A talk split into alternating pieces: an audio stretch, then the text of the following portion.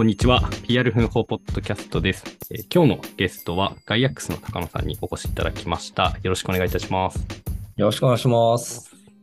あの、早速なんですけれども、これまあ皆さん聞いているんですけれども、あの、高野さんのこれまでのこうご経歴というか、まあキャリアみたいなところを最初お伺いできればなと思っております。はい。えっ、と、私はですね、あの、キャリアっていう言葉とすごい縁遠い存在だなっていうふうに思ってまして、あの、めちゃくちゃ汚いんですよ。もう、経歴的に。いや、そうなんですか。私、あの、新卒でベンチャーに入社して、で、そのベンチャーが半年で潰れて、でその後に、えっ、と、まあ、ちっちゃいあの営業会社の社長室兼海外事業部ってとこに入って、はい。なんかよくわかんないことをわちゃわちゃやり、うんうん。そこから携帯電話の基地局の設計をする会社に入って、うんうん、で、設計を実際にして、でそこから今の会社、ガイアックスに入社したんですね。はい。なので、あの、ガイアックスで広報に実際初めて携わって、あ、でそうなんですね。そうなんですよ。ただ、これまであの各会社ではなんか違うことをしてきて、うんうんうん。で、で、ガイアックスに入社して広報もやってますし、今、今で言うと、あの、コーチングも私合わせてやってるっていう、そんな現在地にいます。ああ。すごい、なんか、経歴がかなりあれ、異色の経歴というか、うん様々なご経験をされていそうなたんですよね。ね。キャリアという言葉にちょっとアレルギーがありまして。いやいや、いや、ちょっと僕、全然ガイアックスが初めての広報だって今初めてお聞きしたんでびっくりしているんですけれども、なんでこうガイアックスで広報を最初やろうと思われたんですか？最初はですね、あの、基本的に私全部あの、なんか紹介でずっと転職してるんですよね。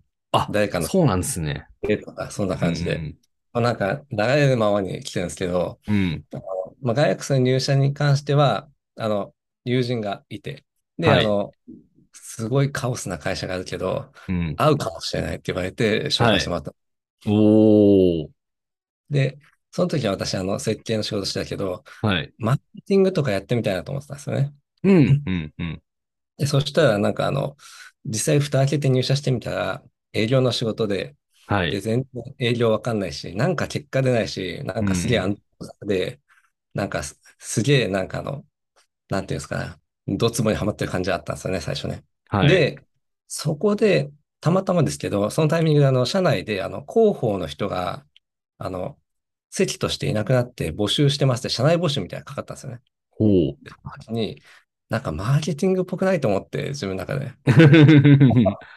僕ちょっと広報やってみたいですっつって、とりあえず、あの、他の、ま、全然広報の人かな。前の前の広報の人がいて、ちょっとその人に、ちょっと相談とかしながら、なんかあの、始めてみるっていうところを、なんかやったっていうのが僕の広報のスタートなんですよね。ああ。最初もう入社した時は全然もうマーケティングやろうと思ったのに、気がついたらなんかこう、全然違う仕事で、まあ、いいタイミングで広報にたまたまこう行ったっていう感じだったんですね。マジで流れ流れてきました。なんか、それ、でも面白いですね。流れに流れて広報に。今、広報はこうやられてどれくらい期間が働いたんですか？なので、えっと、私が、えっと、入社が2015年なんですけど、でもなんだかんだで、5年ちょっとかな、だから。ああ、結構じゃあ、その広報についてからも長いって感じなんですね。そうですね。もうなんかうんあの、会社の規模もそんなに大きくないんで、うなんか、ん。私の方でなんか集約してっていう形でずーっと、あの、経験させていただいてますね。うーん。ですよね。いや、でも、いや、全然ガイアックスさんも小さいなんて 全く僕は思ってないですけど、あの、その前任者の方がこう抜けた状態で、まあ、広報を、まあ、未経験に入るって、最初どういうことをこうされるんですか？えっと、まずは、えっと、あの、まずはですね、ベンチャー広報っていうのがうちの子会社にあるんですよ、大学の子会社に。はい、はい、この代表の野沢さんがいて、まあ、はい。うちの外役所の会社の宿泊でもあるんですけど、うんうん。彼のレクチャーを受けるっていうのをやったんですよね。はい。で、まあでも、とはいえとはいえ、あの、そんなにあの、構ってないというかうん いうのうん。もあり、あの、それこそ前の前の広報さんとしてた人にプレスリリースの書き方っていうのをなんか教えてもらったりとか、はい。そういう形でなんかやってましたね。たうだ、ん。なんか、そんなに、なんて言うんだろうな。まあ、うちの会社、結構あの、自由闊達な感じな会社なんですけど、はい。なんか、その一定の書式に従って引き継ぎみたいな形ってなんか、どうだろう。私の場合はあんまりなくて。うんうんなので、あの、リレーションとかは、結局、なんか私がまた作っていくみたいな、そんな感じでやってましたね。うん。うわぁ、めっちゃ大変ですね、それ。未経験でいきなり何も土壌が整ってないみたいな感じってことですよね。その、その前の前の候補の方っていうのは、その、うん。プレスリリースでいかに引っ張るかみたいな感じで、なんかその、そっち側の方になんかあの意識を向けたやつだから、リレーションってあんまりね、元からそこまでなんか重視されてなかったらしいんですよね。うんうんうんまあでも私ってそんなにね、プレスリリース一本でなんか引っ掛けるぞみたいな、そういうのちょっと、ちょっと自分にはできなそうだなと思って、うん。あの、うん。一般的な候補っていうのをちょっとあの、模索して、それこそなんか勉強会に顔出したりとか、はい。交流会とか行って、うん。なんか、ここでなんかいろいろ教えてもらったっていう感じですね。ああ、いやーでもなんか、すごい、やるって決めた時の探求心というか、こう、何が何でもこう、やってやるぞ感がすごいですね。いやー、まあ、どんな仕事もなんか自分一通りできるっていう気持ちでやってますね。まあ、経歴が汚いゆえなんですけど。い やいやいやいやいやいや。それはでも素晴らしいっすよね。なんか、貪欲に学びに行くっていう姿勢がすごいなって。貪欲か。まあ、確かに知りたがりではあるんですよね。広く浅くなんで、あの、雑学的なところばっかり強いです。いやいやいや。ガイアックスのこう広報って、こうどういうお仕事をじゃあ今こうされている感じなんですか？えっと、いわゆる、あの、本当にあの、硬いメディア系の方の広報のうん。やってまして、あの、SNS 系はなまた別で一応いるんですよ。ブランディング系の人たちみたいなところで。うんうん。ここと連携しながら私は、それこそ事業広報とかうん。の、あの、プレスリリースとか、あとメディアうん。リレーというところを主にやってるっていうのが現状ですね。うーん。なるほどですね。自分でこう、なんかメディアリレーションを築いて、まあゼロから未経験で築いていくってなった時に、結構メディアさんのこう連絡先探したりとか開拓するのすごい大変かなと思うんですけど、どうはい。やってこうやられて開拓していったんですか？いや最初はそれこそなんかあの、記者さんとの交流会ってなんかあったりするじゃないですか、広報と記者さんとの。はい。そういうところに行って、挨拶して、こういう会社なんですけどっていうのをやったりとか、ういうのん。をして、なんかあの、徐々に徐々になんか広げていったっていう感じがありますよね。例えばあの、うん。業界の候補の人たちが集まるみたいなじゃないですか。そしたらそこの業界担当の記者さんとかうん。いうところになるので、そういったところで、なんかどんどんどんどん作っていったっていうのはありますね。うーん。確かにそうっすよね。いや、交流会とかは確かにこう、いい、一個のきっかけになりますよね。今、あの、オンラインとかでやってるんですかね？それとももうリアルで復活したんですかね？いや、僕もそんなに最近交流会に顔出してないんで、あれですけど、どっちなんだろうな？オンラインなのか。難しいっすよね。一回なんかリアルで行った、最近一回リアルで行ったことがあったんですけど、それはなんか、そうですね。まあ割とちゃんとなんか人揃えてやってた感じだったんですけど。ああ。うん。いや、じゃないとなんか、面白くないし、なんか、うん。お互い記憶に残らない気がしますよね。そうっすよね。なんかオンラインだとあんまり通じてんのかもわからないし、反応が見づらいですよね。うん。なんか、そうそうそうそう。なんか、なんですかね、その、授業のネタとか、そういうのうん。ももちろんありますけど、なんかあの、1対1の人間のコミュニケーションみたいな感覚、なんかやっぱあるよなというふうに思ってて、うんうんうんうん。そういう意味で、なんかリアルめっちゃ大事だよなって思いますよね。や、そうっすよね。いや、リアルめっちゃ大事っすね。ちなみに今はこう、その、まあ、最初交流会からこう開拓して来られたって言ってたんですけど、結構1対1とかで記者さんとリレーション取ったりとか、会われたりみたいな感じにされてるんですか？えーっと、開拓という意味ではあんまりそういうふうにはしてはいないかなっていうところで、まあ、うん既存の知り合いの記者さんと久しぶりに会うみたいなことはしますけど、うんうん。今は何ですかね、それこそあの、新しく記者さんとつながるっていうところでいくと、えーっと、割合的に多いのは、やっぱりその、なんか記者説明会みたいな、そういうのをうんうん。やって、はいなんかそこに何に来ていただくっていうのが、なんか、まあ効率的だよな、みたいな、なんか思ったりするところでありますよね。うんうんうんうんうん。あ、でも結構その定期的に記者説明会とか開いて、バットリリース巻いて来るみたいな感じの。そうですね。ただちょっと、うちの会社はちょっと変わってて、うんうん。なんかいろんな領域を横断的に手出してるような感じなんですよね。はい、はい。飲食とかもやってるし、不動産もやってるし、それこそ IT 系もやってるし、みたいな。うんうん。だその、それぞれのリレーションを一応つ、一応なんか、それなりに作らなきゃいけないみたいなところがあり、うんうん。だからその、新しくその領域に進出するっていうときは、やっぱり記者説明会って形にしたいな、みたいな感じで、うんうん。まず行って、なんか人と繋がっておくみたいな、はい。いう感じで進めることがなんか結構ありますかね、パターンとしては。うーん。確かに。そうですよね。いや、領域多いと、その分、こう、メディアさんの数も、まあ、うん必然的に増えるから、対応大変ですよね。いや、そうなんですよね。結構、だからその、どこまで攻めるかっていうと、その個別とか、そこいうところにリソース割くのって結構、まあ、きついなっていう感じはちょっとうんありますかね。いや、確かにそうっすよね。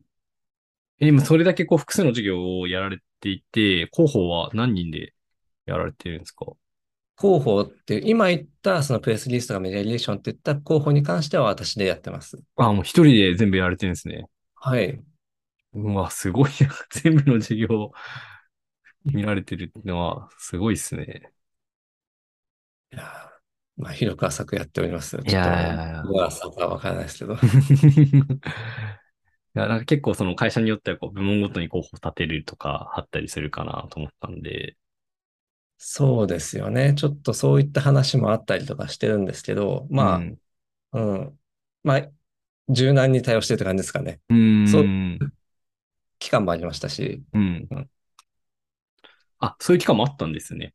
ありました、ありました。あうの、ん。えっと、今、あの、えっと、会社名で忘れしたけど、あの峯口めぐみさんっていう方が候補で、あの、ジョインいただいている時期があって、うん。彼女が、その、ある部門の、えっと、それこそ、うちスタートアップスタジオっていうふうに標榜してて、企業の支援をしている組織も持ってるんですよね。はい。ここはもういろんなサービスがもう、うじょうじょうじょうじょって生まれてくるので、うん。そこのキャッチアップとか、あの、するのすごくハードル高いなと思って、うん。ここは箕口さんにお任せみたいな形でやっていくかもしていて、うん。今じゃ体制も変わって私そこの部分に関して、まあある程度関与するようにはなってるんですけど、うん。まあそんな感じで、まあ生き物ですからね、治療としても。うん。っていうのが今あります。いやー、そうですよね。複数事業をこう、まあ見られる候補さんって、まあ多分他の会社でもいらっしゃるかなと思うんですけど、なんかどうやってこう、なんですかね、結構、なんですかね、偏っちゃったりとか、あと、なんだろう、例えば、なんかここは抜けてたみたいなのって、なんか僕もちょっとい今の会社でたまにあったりするんですけど、なんかそういうのってどうやってこう抜け漏れなくしたりとか、複数の事業をうまくこう見、こう、なんですか、横断的に見見られてるみたいなコツとかってあったりします？と今おっしゃってる抜け漏れってどんなことを主に想定されてたりします？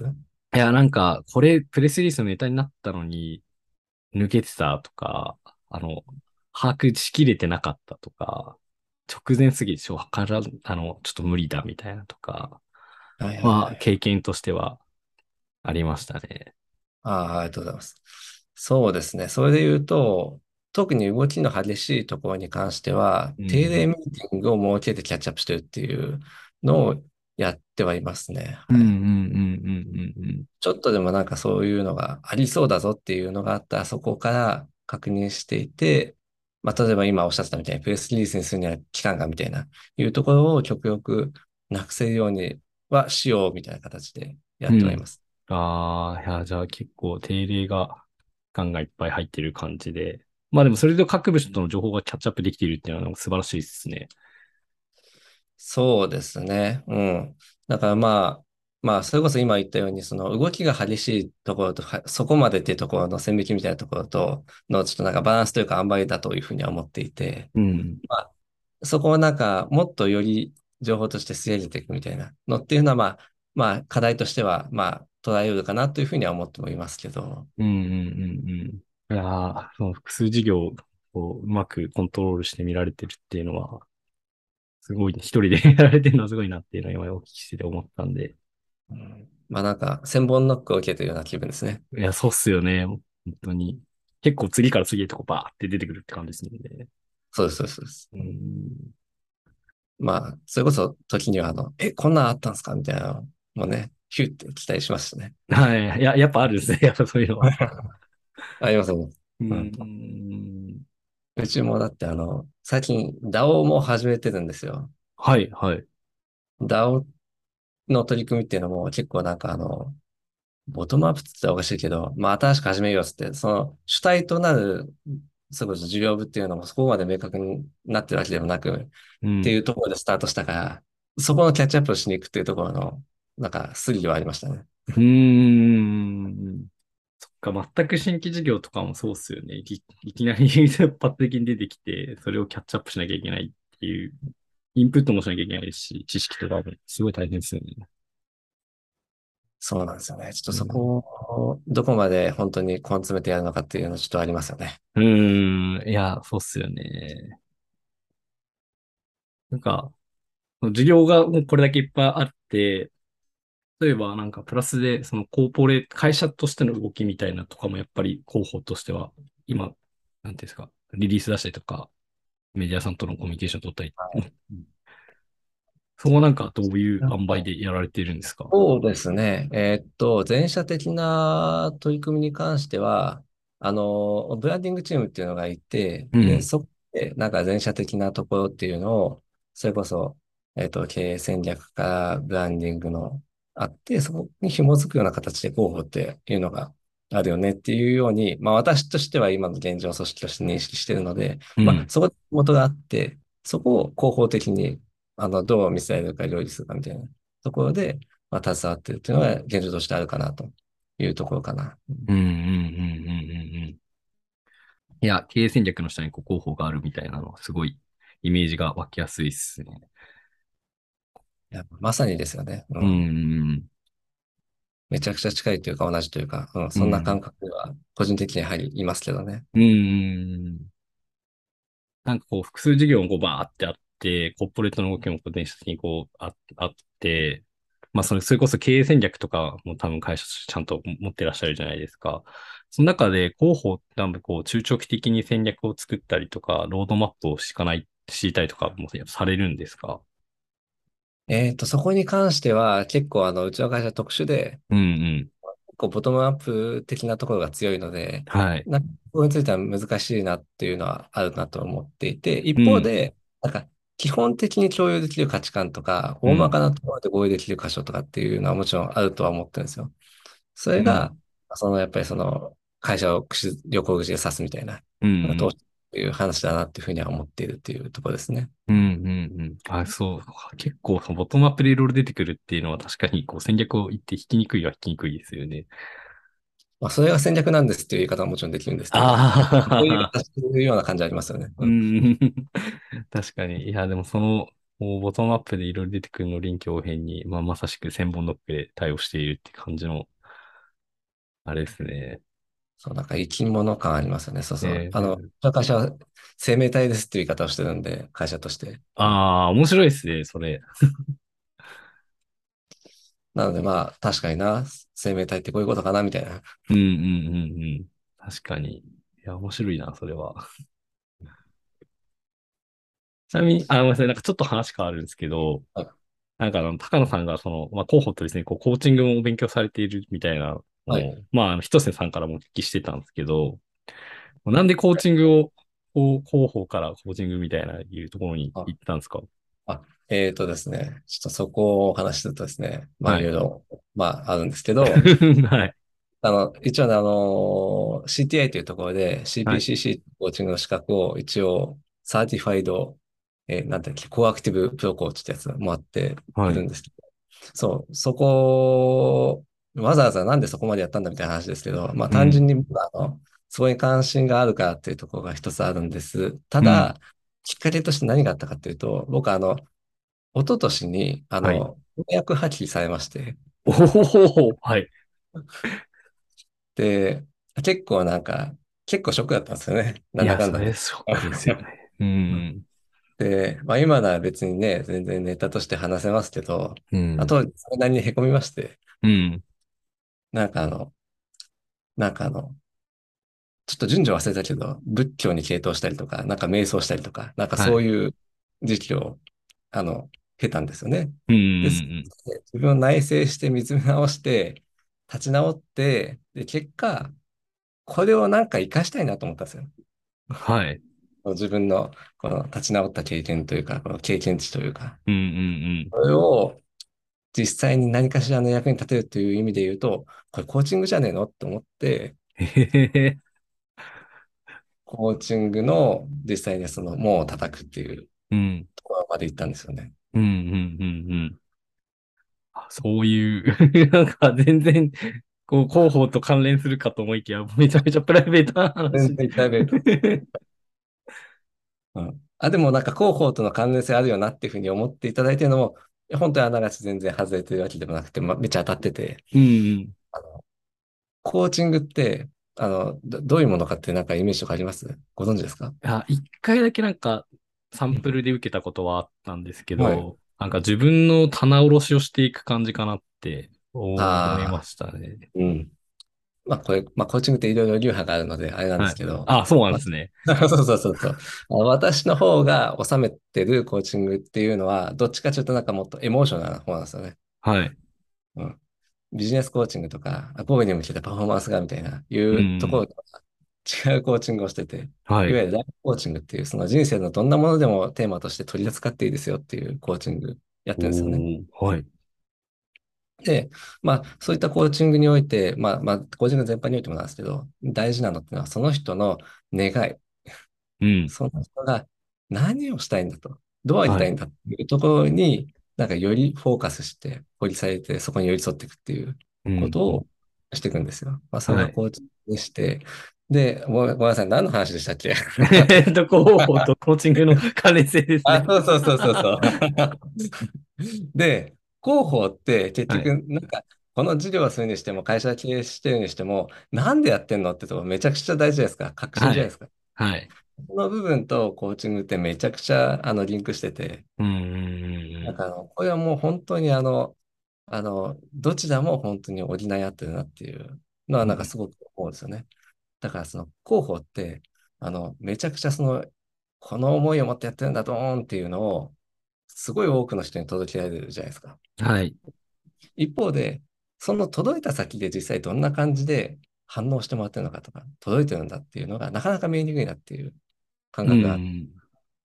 一方、コーチングって、1対1でもう目の前だから、まあ、その人に何が起きてるのかっていうのが、まあなんか、変化変容ぶりがなんかわかるんですよね。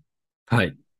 そこになんかすごいやりがいみたいなのを感じてるんですけど、うん一方、広報みたいに、マスっぽい感じじゃないですよ、やっぱり。まあ、そうですね。まあ、もうまんですもんね、基本は。うんなので、なんかあの自分のその人生において、まあ、広報とコーチングってなんかに似てるし、すげえ本質的なところは一緒だけど、うんうんなんかあの、聞いてるところが違うみたいな。うんうんうんうん。なんかあって、なんかすげえ面白いなって思うんですよね。いやー、確かに面白いっすね。いや、その、なんか結構その、確信をつかむっていうところは確かにコーチングも広報も一緒ですもんね。そうなんですよ。ううんん。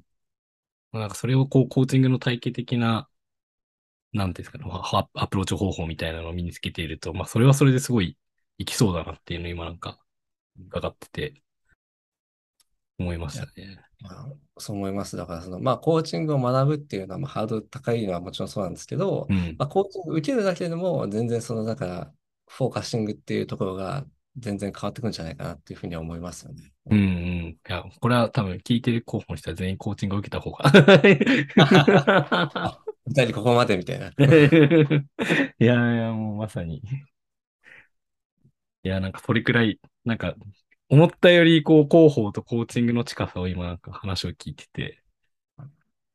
いや、めちゃくちゃあると思いますよ。そうう。んあのね、やっぱりその、願いっていうところに、例えばさ、あの、あれなんですよ。雑談って結局言葉で話すじゃないですか。はい。そういう時って、なんか、うんとりあえず、なんか、そのだけ、場の時間が過ぎ去っていくだけで、なんか滑っていくような感覚あるんですけど、はい。やっぱり、願いとか、そういったところに、やっぱり、あの、フォーカスすると、やっぱりなんか、響き合うというか、うんうんなんかここで本当に関係性が作られていくっていう感じあるなというふうに思ってて、そういう意味でやっぱりその、記者さんとのなんか交流の仕方みたいなのも、なんかやっぱり変わった気がしますね。うんおお。え、どう、どう変わっていきました？やっぱりその、なんか思いを持ってお互いやってる、まあ同志というかね、なんか仲間みたいな、そういう感覚があるなっていうのはなんか自分のところに思ってはいて、うんうん。で、そこをいかにお互いそう思えるかみたいなところが、なんか自分としてのなんか興味ポイントみたいなうんうんうんうん。感じで、なんか相対してるような気持ちですかね。うんうん。そうっすよね。確かにな。記者さんも一人間ですからね。いろいろこううん、仕事に対してとか、こう見ている領域に対して思うところはやっぱありますもんね。そうですね。まあ、まあ、まあ、返すと人間なので相性もあるよねみたいな気持ちも 一方でありますけど。確かに。面白いな。なんか、いや、それコーチングを受けてる人だからこそ、あ、まあ、いや、受けてるじゃなくて、コーチングの資格を持ってる人だからこその視点かもしれないなっていうのを今確かに聞いてて。なんとなくこう、肌感では分かってるけど、そこまで体系的に理解はしてなかったんで、あ、なんか言われて、あ、なるほどなって今聞きながら思ってましああ、いえいえ、光栄です。た。いやいやいや。コーチング受けてた自分の気持ちっていうのもちゃんとあの自分自身でつぶさに感じ取れるとかっていうふうになっていくので、うん。それを他人に対してもやるみたいな。感じだと思うんですよね。うんうんうんうん。ああ、なるほどっすね。確かに。同じっすもんね。倫倫理は同じっすもんね。いやー、これはマジで本当に、これを聞いた人は全員ちょっと高野さんのコーチングを受けた方がいいっていうのが お便り待ってまうす。ん ちょっと DM で、奮法の DM で送ってくださいっていう感じで。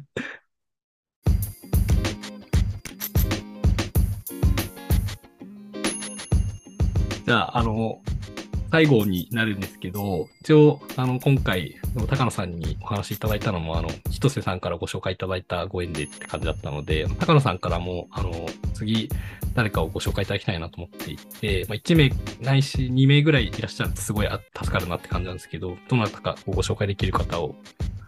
そうですね。私の方でも思ってるのは、まあ一人、はい一方いらっしゃってて、はい。あの、その人も結構なんかあの、なんかあの、重い強い系みたいな感じの人かなっていうふうにぼ僕としてはもちろん思ってはいるんですけど、はい。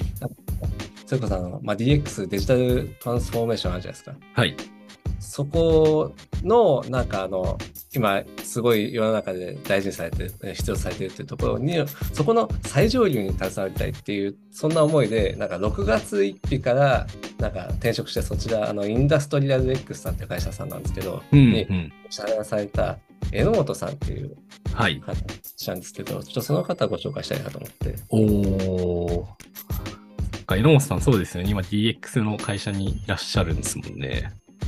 そうなんです。あ、ご存知でした？ああの、ちょっと僕実は前職の上司が榎本さんの元上司だったんで、そういうご縁があって、あ、そうだったんですそうね。なんですよね。榎本さんのことは、あの、まあ、に人としてはずっと言っていて、まあ、あんまちゃんと喋ったことは一一度か二度ぐらいしかないですけど、なんかすごいなんか明るくて、なんか周りに元気をくれるような、そんな人だなって私はすごい思うんですよね。うん。うんうんうんうん。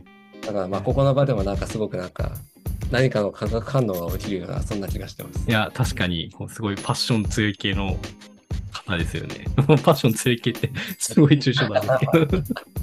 うん、もう褒め言葉ですよね。いやいや、確かに、ちょっと榎本さんはお話、まあ、今何されてるかとかも含めて、なんかちょっとお話を伺えたらいいなって。